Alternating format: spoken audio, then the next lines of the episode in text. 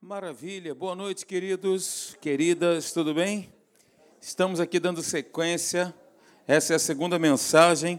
Nós estamos falando sobre a palavra, palavra viva de Deus. Ela é viva, ela é atual e ela é personalizada. Então, essa é a segunda mensagem. Eu, eu gostaria de iniciar falando para vocês a história, né, fato real, de um missionário muito conhecido Missionário Ronaldo de Almeida Lidório. Quem já ouviu falar nesse missionário?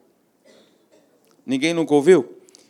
Ronaldo de Almeida Lidório já evangelizou algumas tribos aqui na, na Amazônia. Ele é um evangelista. E durante alguns anos ele ensinou na África, em Gana, para uma tribo chamada Concomba. Né? E numa certa ocasião dos seus ensinamentos ali, depois de ele ensinar vários versículos bíblicos a várias pessoas que vinham de aldeias distantes ali, porque isso é muito comum, né? As pessoas elas afluem para um lugar, demoram três, quatro dias a pé para chegar naquele lugar para poder, você sabe muito bem disso, né?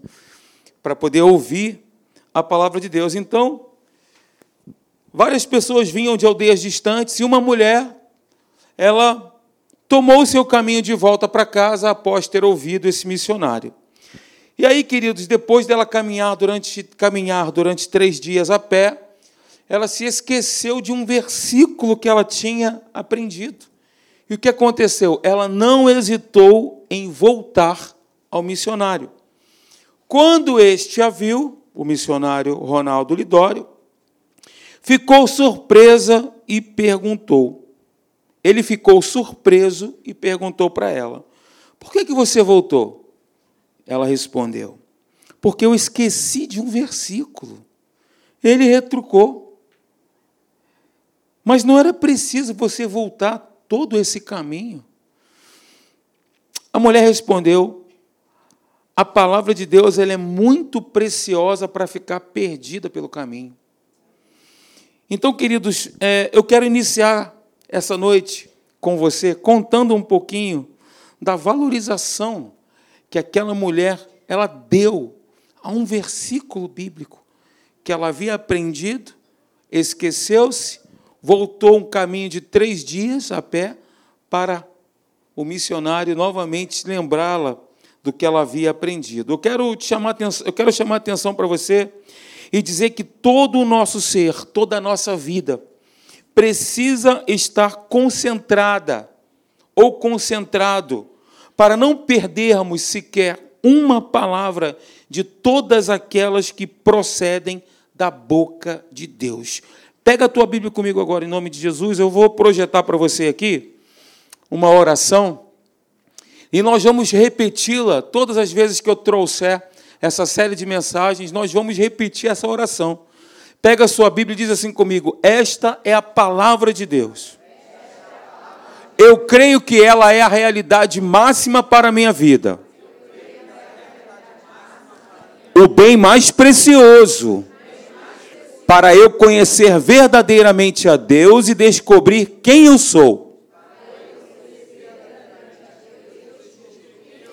Em Cristo Jesus. Ela é sobrenatural em sua origem eterna em duração, inexplicável em valor, infinita em seu alvo, regeneradora em poder,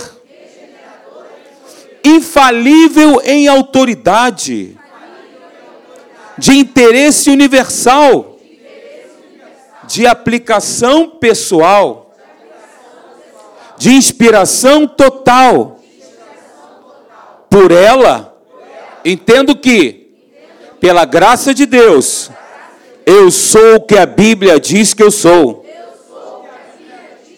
Eu posso o que ela diz que eu posso. Eu tenho o que ela diz que eu tenho. Com ela e o poder do Espírito Santo vou viver. Meditar. Orar. Descansar e vou passá-la adiante. Em nome de Jesus. Glória a Deus. Nós vamos repetir tantas vezes quanto, quanto forem necessárias para ficar endógeno na gente. Inspiracional, lá dentro, intrínseco. Queridos, contradizer as Escrituras, eu vou relembrar alguns pontos que nós abordamos no nosso último encontro.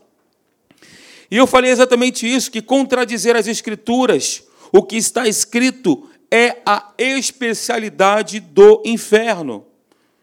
Concordar e achar que tudo é normal pode ser uma grande armadilha. Queridos, o inferno não vai se levantar diante de mim e de você e vai dizer assim: Deus não existe. Ele não vai fazer isso. Ele vai dizer: Deus existe. O inferno é muito mais estratégico do que nós possamos imaginar. O que ele vai fazer sempre é colocar em dúvida o que está escrito. O que ele vai tentar fazer sempre é colocar em xeque o que está escrito. Sempre será assim. Não, não é bem assim. Não pode ser assim. Não, isso foi somente no tempo dos apóstolos. Não, esses milagres ocorreram porque foi no, nos primórdios da igreja por ocasião do derramamento do Espírito. Não, não, não. Hoje não é assim. É bem diferente. Essas são burrifações, são sugestões que o inferno vai estar sempre lançando na nossa mente para contradizer o que está escrito na palavra de Deus. E concordar e achar que tudo é normal pode ser uma grande armadilha. Pastor Hélio sempre diz, né, não considere as coisas como normalmente são, como naturalmente são, mas considere as coisas como Deus vê. Não veja as coisas como naturais, veja as coisas como Deus vê.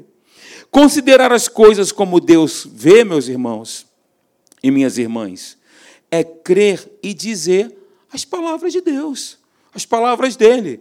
Olhe, preste atenção no que eu vou te dizer, e no término desta série de mensagens você vai concordar comigo, porque nós estaremos aqui embasando com muitos versículos bíblicos, afinal de contas, a Bíblia é o nosso respaldo, né? a Bíblia é o nosso fundamento, é a nossa referência. Eu quero te dizer que a palavra de Deus tem tanto poder na, boca, na sua boca quanto na boca de Deus. As palavras de Deus têm tanto poder na sua boca quanto na boca do próprio Deus, porque o poder está na palavra de Deus. E a palavra de Deus é Jesus, ele é o Verbo. E nós vamos voltar aqui a alguns pontos que abordamos no nosso último encontro, tá bom? Resumidamente, vamos mostrar através das Escrituras o que ela fala sobre si mesma. E aí eu falei com vocês né, que no princípio era o Verbo, Verbo, Logos, palavra, Jesus são sinônimos, a mesma coisa. E nós vamos ver aqui no discorrer do, da nossa conversa a base bíblica porque eu estou dizendo. E o Verbo estava com Deus e o Verbo era Deus, ou seja, a palavra é Jesus e a palavra é o próprio Deus. Diga comigo, a Bíblia, a Bíblia é Deus falando comigo. Simples assim. Não está escrito, por exemplo, no princípio o Verbo foi feito, mas no princípio era o Verbo. Ele é aquele que era, que é e que há de vir. Está falando em Apocalipse sobre Jesus. A palavra ela não se fez, ela estava. O Verbo, a palavra, Jesus, era o próprio Deus. Isso fala da divindade. E aí, queridos, em primeiro lugar, o verbo, ele é eterno. No princípio era, ele já estava, era o verbo. Ele é eterno. Quando tudo começou, por exemplo, em Gênesis capítulo 1, versículo 1, no princípio criou Deus os céus e a terra, o verbo já existia. Ele já existia antes que a matéria fosse criada. Antes que o tempo cronologicamente começasse. Nós vivemos no Cronos, Deus ele é atemporal. É por isso que está escrito que ele é o Pai da eternidade. Isaías capítulo 9, versículo 6. O governo, porque um menino nos nasceu, um filho se nos deu, o governo está sobre os seus ombros e o seu nome será maravilhoso, conselheiro, Deus forte, Pai da eternidade, príncipe da paz. Antes que houvesse dias e noites, ele é eterno. A palavra é eterna.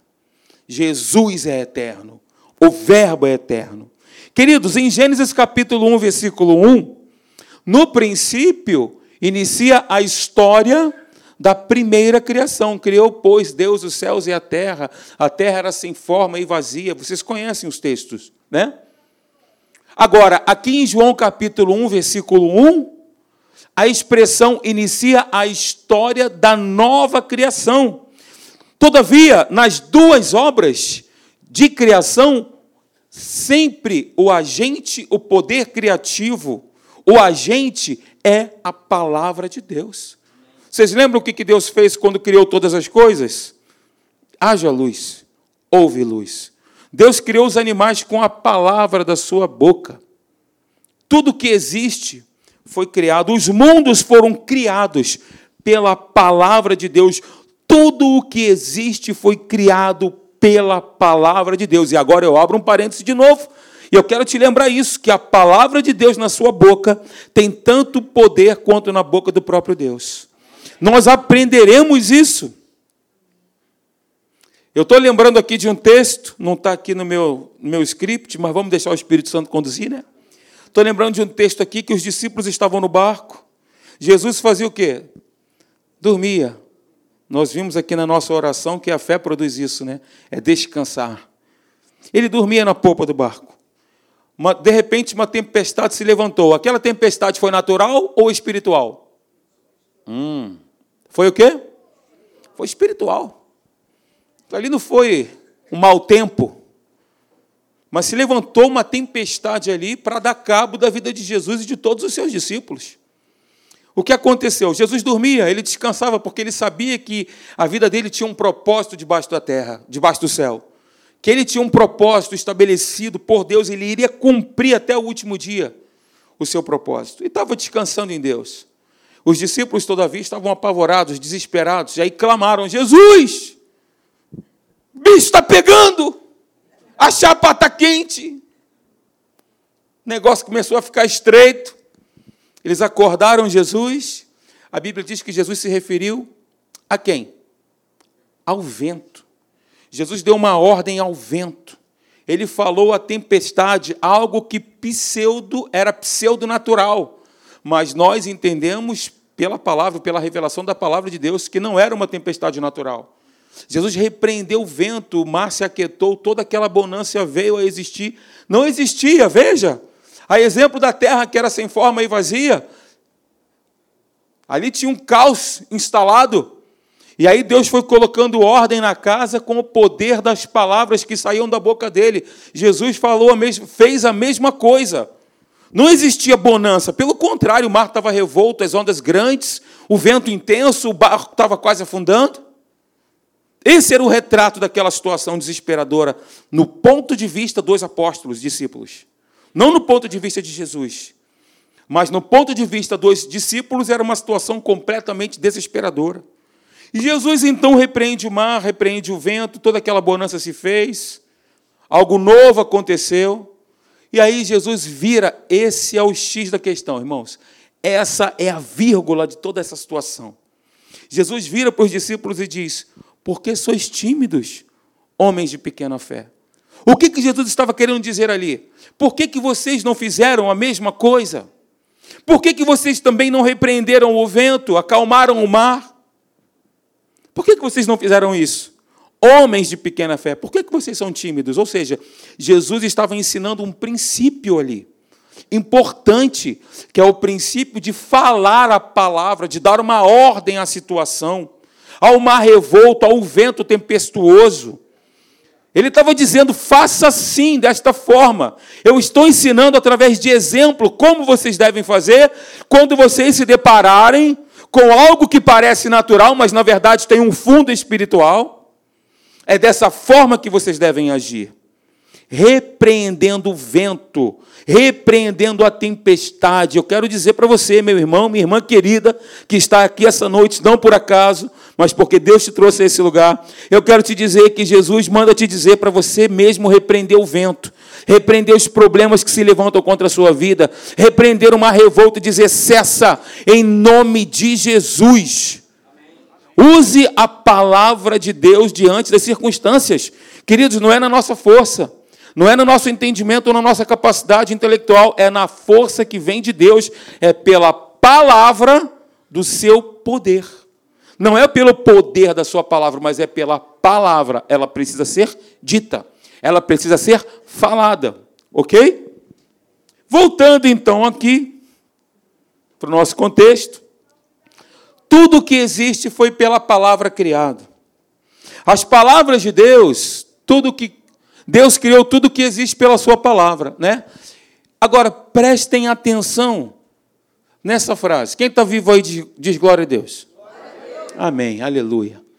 As palavras de Deus tomam forma de decretos. Ó, oh, queridos, isso é tremendo, hein? De algo que é determinado. Aleluia. Forma de decretos poderosos que causam eventos ou até mesmo trazem coisas à existência. Disse Deus: haja luz e houve luz. A terra era sem forma e vazia, um caos, um cataclisma tremendo. Tudo escuro, era uma escuridão, um breu danado. E o que aconteceu? Eventos aconteceram, coisas que não existiam passaram a existir. A luz até então não existia. Mas Deus, ele disse: haja luz. Ele deu uma ordem para que houvesse algo que nunca havia existido. Deus criou ainda um mundo animal proferindo a sua palavra poderosa. Esse texto está lá em Gênesis capítulo 1, versículo 4. Produz a terra seres viventes conforme a sua espécie, animais domésticos, répteis, répteis e animais selváticos, segundo a sua espécie, e assim se fez. É por isso que o salmista Davi, ele diz: "Os céus, tudo o que existe, por sua palavra se fizeram. Por sua palavra, palavra falada, palavra dita, palavra expressada, palavra proferida. Os céus por sua palavra se fizeram, e pelo sopro de sua boca o exército deles. Essas palavras poderosas e criadoras de Deus são os decretos de Deus. E decreto de Deus, botei em letras garrafais, para a gente sedimentar dentro do nosso coração. Decreto de Deus é uma palavra divina que faz algo acontecer. Esses decretos de Deus incluem não só os eventos da criação original, como nós já lemos em Gênesis capítulo 1, como também a existência contínua de todas as coisas, porque está escrito em Hebreus capítulo 1, versículo 3, que Cristo está o tempo todo sustentando todas as coisas pela palavra do seu poder. O universo está orquestrado, em ordem. Não tem uma nota fora do tom ali. E todo esse universo subsiste e está a um só tempo equilibrado, porque a palavra de Deus sustenta continuamente todas estas coisas. Glória a Deus! E a palavra de Deus, aleluia, está em mim e você, meu irmão e minha irmã. Nós temos a palavra. Gênesis capítulo 1 mostra então Deus, pelo poder e a vida que há em Sua palavra, trazendo à existência tudo o que se pode ver hoje. Você já teve oportunidade de estar num lugar sem a presença do ser humano? Já, quem já teve um, a oportunidade de estar num lugar, na natureza, sem a presença e sem a influência do ser humano, sem nenhuma construção humana? Quem já teve essa oportunidade? Numa floresta densa, no deserto do Atacama, sei lá onde. Quem? Faça assim com a sua mão. Você imagina aquilo ali? Você numa floresta densa, você contemplar aquilo tudo. Você está num avião, por exemplo, e você olha a imensidão, a vastidão né, do céu. Você olha, você fica atônito. É aquele horizonte infinito, aquele azul celeste lindo, maravilhoso. Pensa que tudo isso foi criado, estabelecido, está sustentado pela palavra de Deus. Aleluia!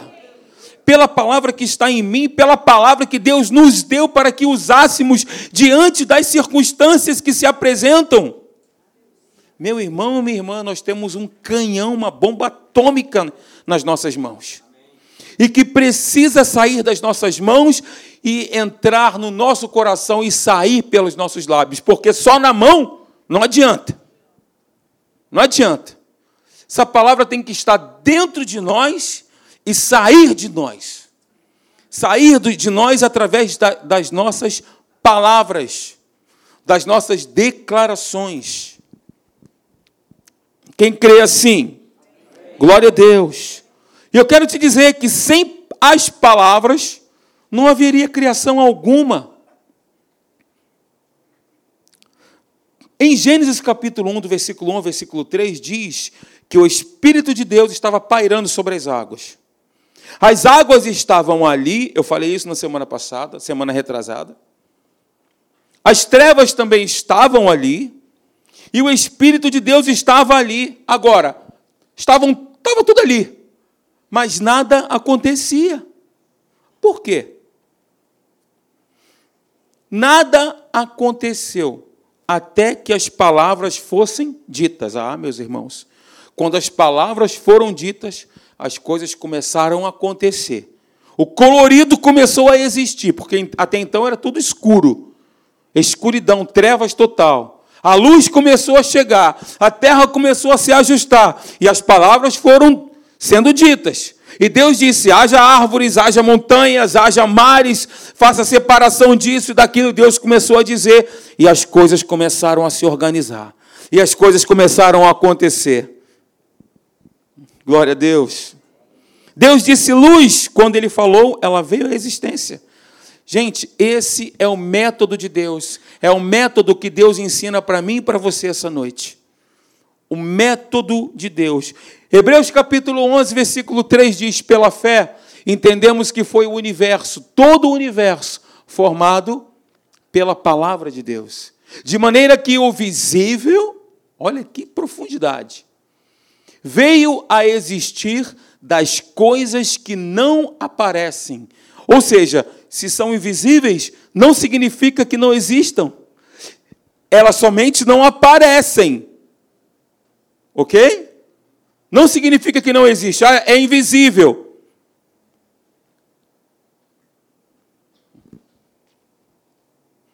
E aí, queridos, eu queria compartilhar com vocês, abrindo aqui um parênteses, para nós tratarmos somente aqui três verdades dentro desse contexto sobre fé que nós devemos sedimentar dentro do, dentro do nosso coração. Primeiro ponto é esse aí, ó. A fé, ela se apoia sempre na palavra de Deus. E fé, ela é a resposta humana. É a nossa resposta ao que Deus diz em Sua palavra. Eu estou falando de fé porque no texto aí nós, nós estamos vendo né, que pela fé, pela fé, nós entendemos que foi o universo formado pela palavra de Deus. Agora, para proferir a palavra de Deus, nós precisamos crer. Nós precisamos confessar, nós precisamos declarar, nós precisamos acreditar, crença.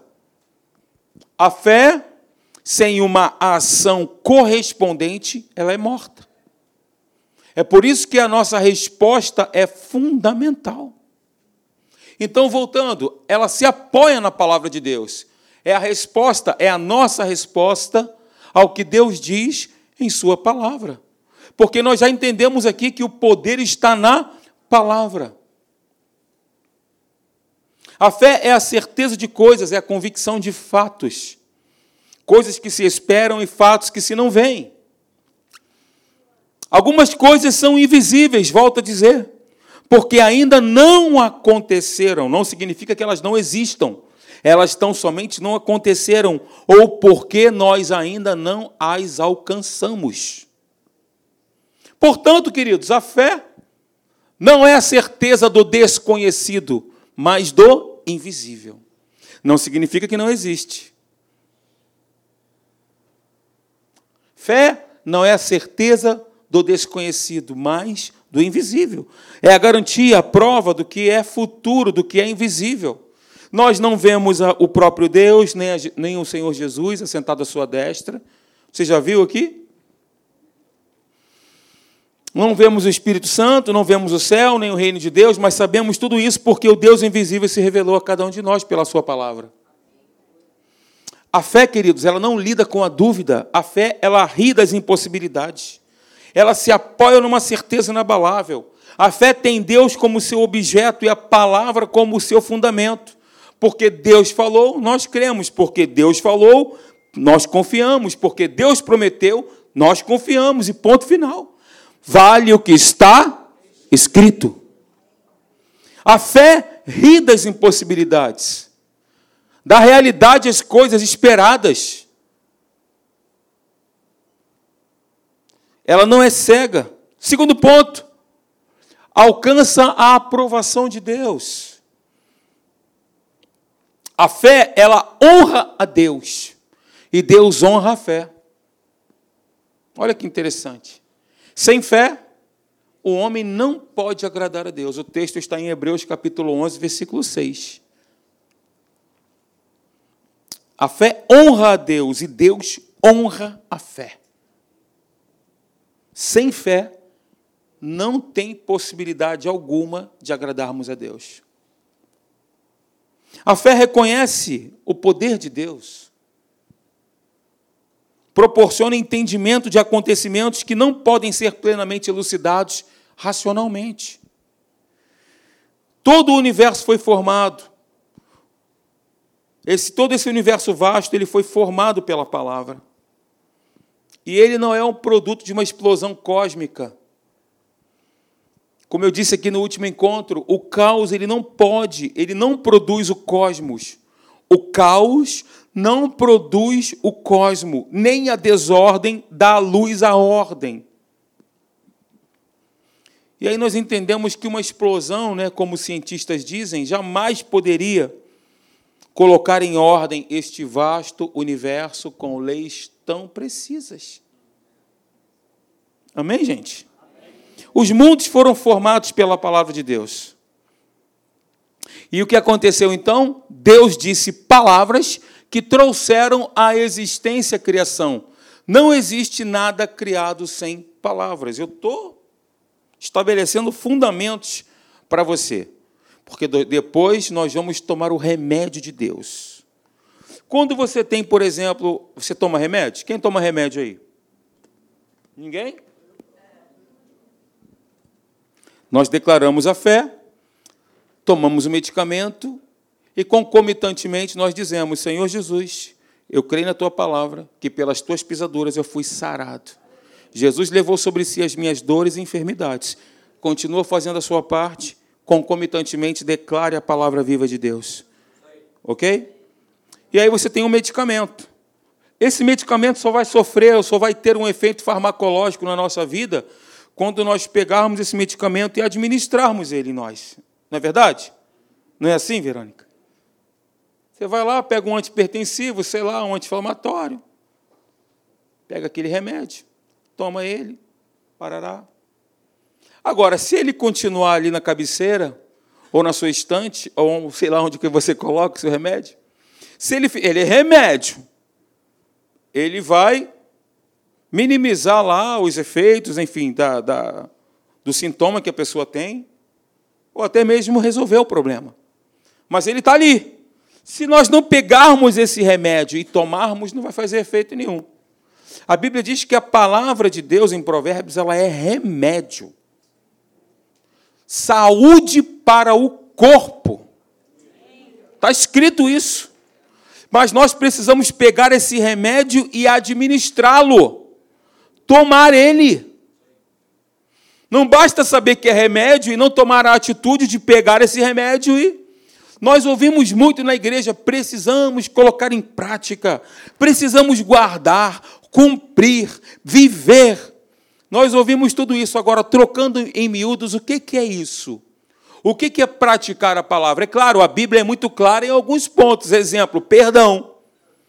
Uma pessoa se magoou com a outra porque a outra disse algo que não foi tão legal, e aí você fica com aquele negócio, ou eu, né, ou nós, ficamos com aquele sentimento no coração, e aquele sentimento criando raízes, e essas raízes se transformando em raízes de amargura, e vai se estabelecendo, e nós sabemos que pela palavra de Deus, a Bíblia diz que nós devemos, como o pastor Marcelo falou essa manhã, orar pelos nossos inimigos, amar os nossos inimigos, perdoar as pessoas. Esse é um mandamento muito claro da palavra de Deus que não tem como nós refutarmos. É claro, é claro como água qualquer criança, entende. Então, se eu sei que eu preciso perdoar e não perdoo, se eu sei que eu tenho que fazer porque Jesus me manda, ele me pede, e eu não faço, ora, eu vou colher as consequências da minha desobediência. É líquido e certo. Simples assim. Porém, se o meu irmão vacilou comigo, deu mole, pisou na bola, se ele fez isso, eu, a Bíblia diz isso, Jesus ensina, eu tenho que ir lá, me reconciliar com ele, pedir perdão a ele, o amor que eu tenho por ele vai constrangê-lo, o amor de Deus vai constrangê-lo, e ele também vai se arrepender e ambos irão se reconciliar. Gente, é assim. Ora, se a Bíblia diz claramente que nós devemos fazer assim e não fazemos, a gente está colhendo desobediência. Isso aqui são pontos pacíficos, são pontos inegociáveis.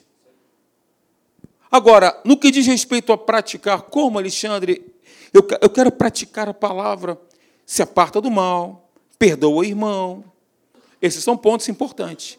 Agora, tem uma outra parte que precisa ser falada, é que diz respeito às nossas declarações. Isso também é praticar, é viver. Lembrem-se, são decretos de Deus que trazem os eventos que ainda não existem, aliás, que são invisíveis à existência.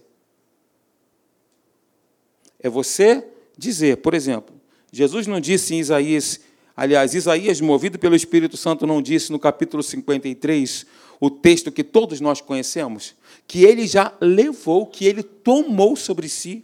Ele não tomará, não levará, mas ele já tomou. Romanos capítulo 8, versículo 11, não diz que o Espírito de Deus habita em nós e ele vivifica o nosso corpo mortal? Não está escrito assim?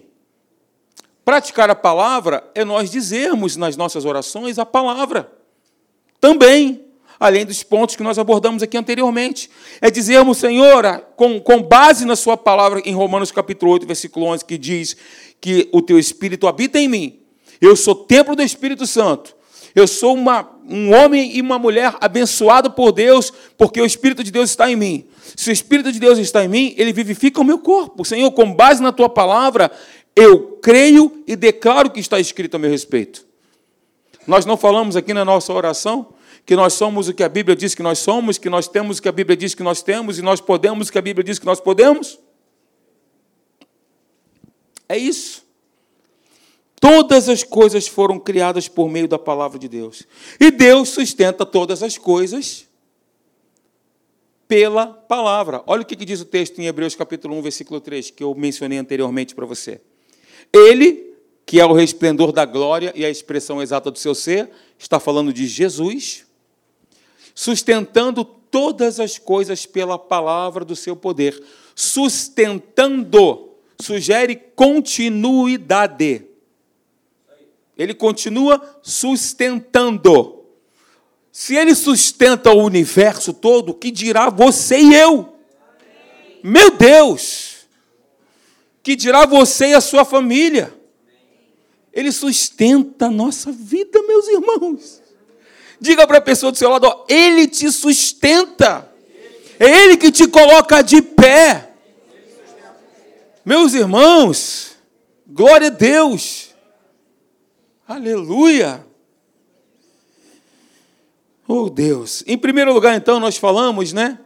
Anteriormente, voltando aqui sobre João capítulo 1, versículo 1, que o verbo ele é eterno, no princípio era o verbo. Agora, em segundo lugar, o Verbo é uma pessoa igual ao Pai em essência.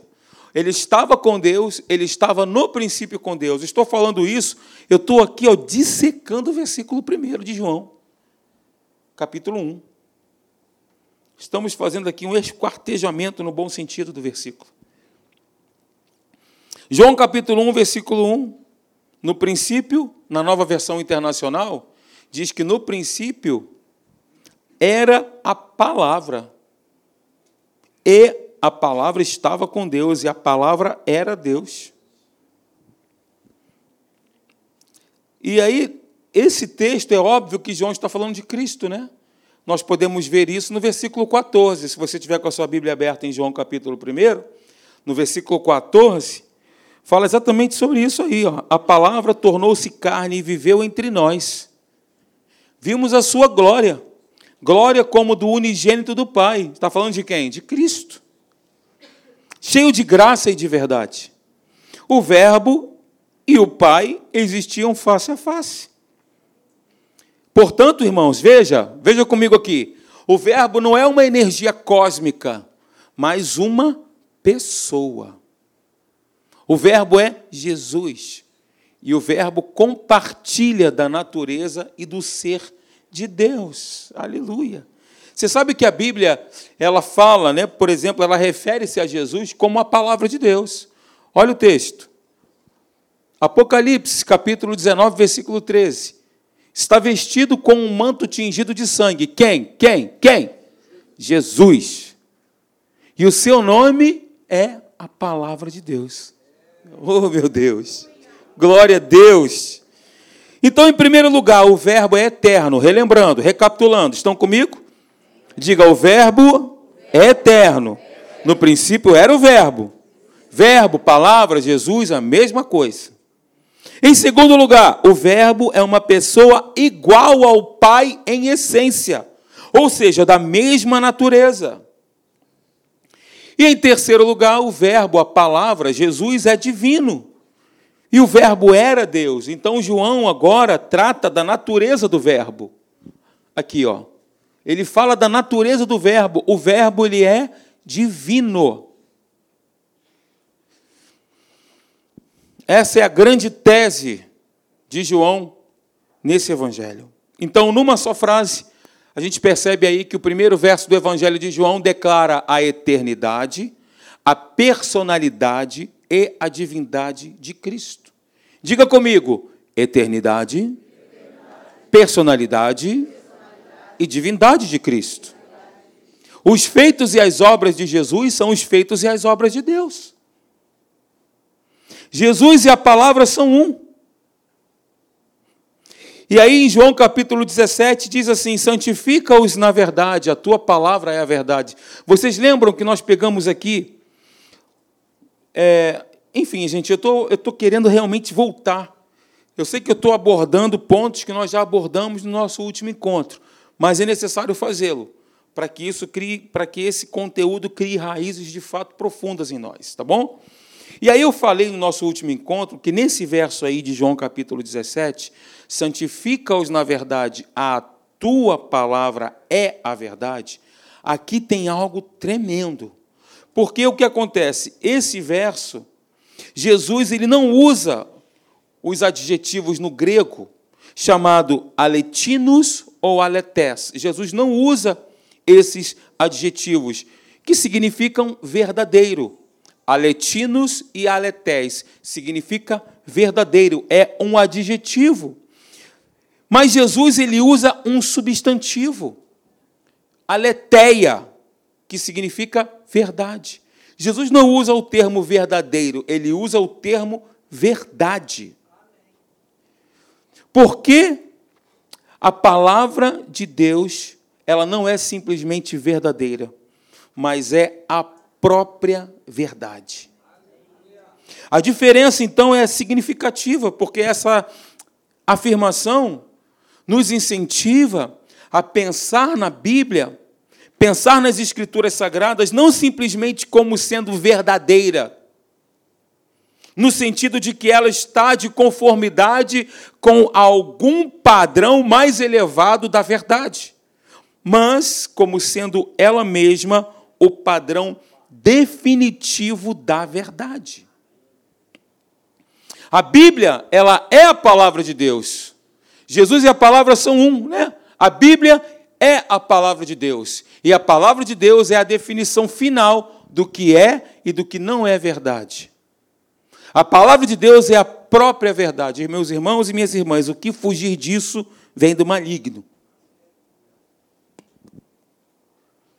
As declarações que se conformam com as Escrituras são verdadeiras, enquanto as que não se conformam não são verdadeiras. Salmo capítulo 119, versículo 160 diz aí, ó: As tuas palavras são em tudo verdade, desde o princípio, e cada um dos teus justos juízos dura para sempre. E aí, meus irmãos, nesse mundo que nós vivemos, nós nos deparamos com duas verdades. Quais são elas? A verdade natural, que é aquela embasada pelos cinco sentidos, e a verdade espiritual, que é proveniente da palavra de Deus e recebida pelo espírito humano recriado. Quando nós nascemos de novo, nosso espírito foi recriado. Duas verdades que nós nos deparamos nesse mundo. Agora preste atenção. Look to me. Você que está dormindo, diga: acordei agora, aleluia. Está vivo? Circunstâncias, dificuldades, problemas, dores, enfermidades são naturais e reais. Sim ou não? Sim ou não? Sim. Se dissemos, se dissermos, melhor dizendo, que não os sentimos, nós estaremos, estaremos falando a verdade ou mentindo? Mentindo. Porém, o que, que a Bíblia diz a respeito destas coisas? Hã? O que, que diz a Bíblia? Vamos ver? Vem comigo. Não atentando nós nas coisas que se veem, mas nas que se não veem. Porque as que se veem são temporais, as que se não veem são eternas. Eu, gente, disto dependemos, nós devemos nos apegar com firmeza as verdades espirituais, porque essas, além de eternas, como nós já vimos aqui, podem modificar as circunstâncias naturais que se apresentam diante de nós como gigante, como um Golias. Meu Deus, isso é intransponível, não tem como. Meus irmãos, nosso Deus é especialista em milagre. Ele é o Deus dos impossíveis. O que é impossível para o homem é completamente possível para o nosso Deus. Glória a Deus. Queridos, Deus engrandeceu a sua palavra acima de tudo. Olha o texto.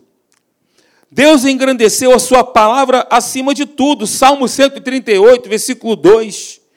Prostrar-me-ei para o teu santo templo e louvarei o teu nome, por causa da tua misericórdia e da tua verdade pois, pois magnificaste acima de tudo o teu nome e a tua palavra.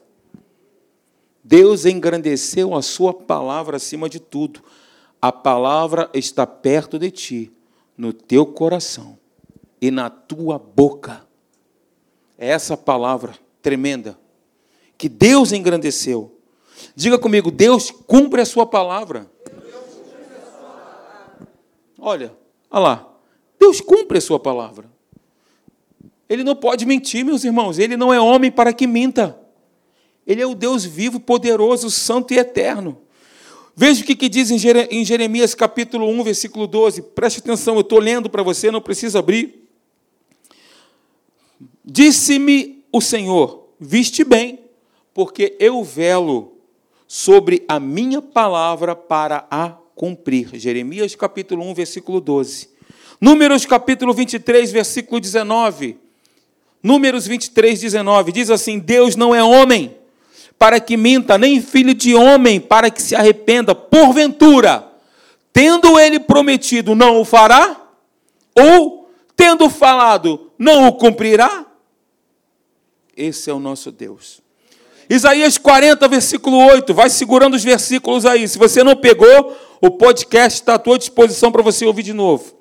Isaías 48. Seca-se a erva e cai a sua flor, mas a palavra de nosso Deus permanece eternamente.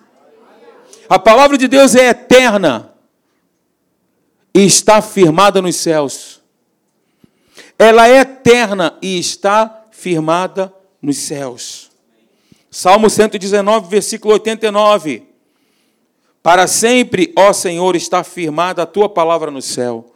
A palavra de Deus está acima da perfeição. Salmo 119, versículo 96. Tendo visto que toda perfeição tem seu limite, mas, aliás, tenho visto, né, esse foi um depoimento do escritor do Salmo, tenho visto que toda perfeição tem seu limite, mas o teu mandamento é ilimitado. Existe algo, quando nós falamos que a palavra de Deus é perfeita, não tem espaço para correção, ela já é definitivamente perfeita. Nós vivemos, estamos regidos pela Constituição do nosso país. Toda hora tem uma PEC. Né? Toda hora uma PEC, uma emenda constitucional. Por quê? Está sempre sofrendo alterações. Mas a palavra de Deus, ela é perfeita. Ela é perfeita, está no nível de não ter mais nenhuma correção, nenhuma emenda, porque o que Deus falou, ele vai cumprir. Se ele disse que vai salvar a sua família, ele vai cumprir. Se ele falou que você é curado, ele vai cumprir. Se ele falou que você é próspero, ele vai cumprir isso na sua vida. Porém, glória a Deus, né? Aleluia. Ele vai cumprir. Porém, eu preciso responder a Deus. É a resposta humana. Eu preciso conformar as minhas palavras com as palavras de Deus. Eu preciso dizer o que Deus diz. Eu preciso pensar como Deus pensa. Pensando como Deus pensa, eu vou falar como Deus fala. Jesus nos deu exemplo de diversas situações. Eu falei aqui no último encontro, muitos dizem que Pedro negou Jesus porque Jesus curou a sogra dele, mas eu não creio assim. Mas quando Jesus, oh glória a Deus, Quem é sogra aí? Glória a Deus, aleluia. Louvado seja Deus pelas sogras. Deus é bom. Olha, quando Jesus ele curou aquela mulher, Jesus ele se referiu especificamente à moléstia, à enfermidade que estava sobre ela. Jesus dirigiu-se à febre e a febre a deixou. Olha que exemplo. Dirigir-se à situação em fé, queridos, tem que crer. Nós precisamos crer. São decretos de Deus que trazem os eventos que não aparecem à existência. Se não aparecem, se são invisíveis, não significa que não existem. É crer com o coração e falar com a boca. Diga comigo: crer com o coração e falar com a boca. Crer com o coração e falar com a boca. Eu criei por isso eu falei. Aleluia. Vamos ficar de pé. Glória a Deus. Vem cá, Jorginho.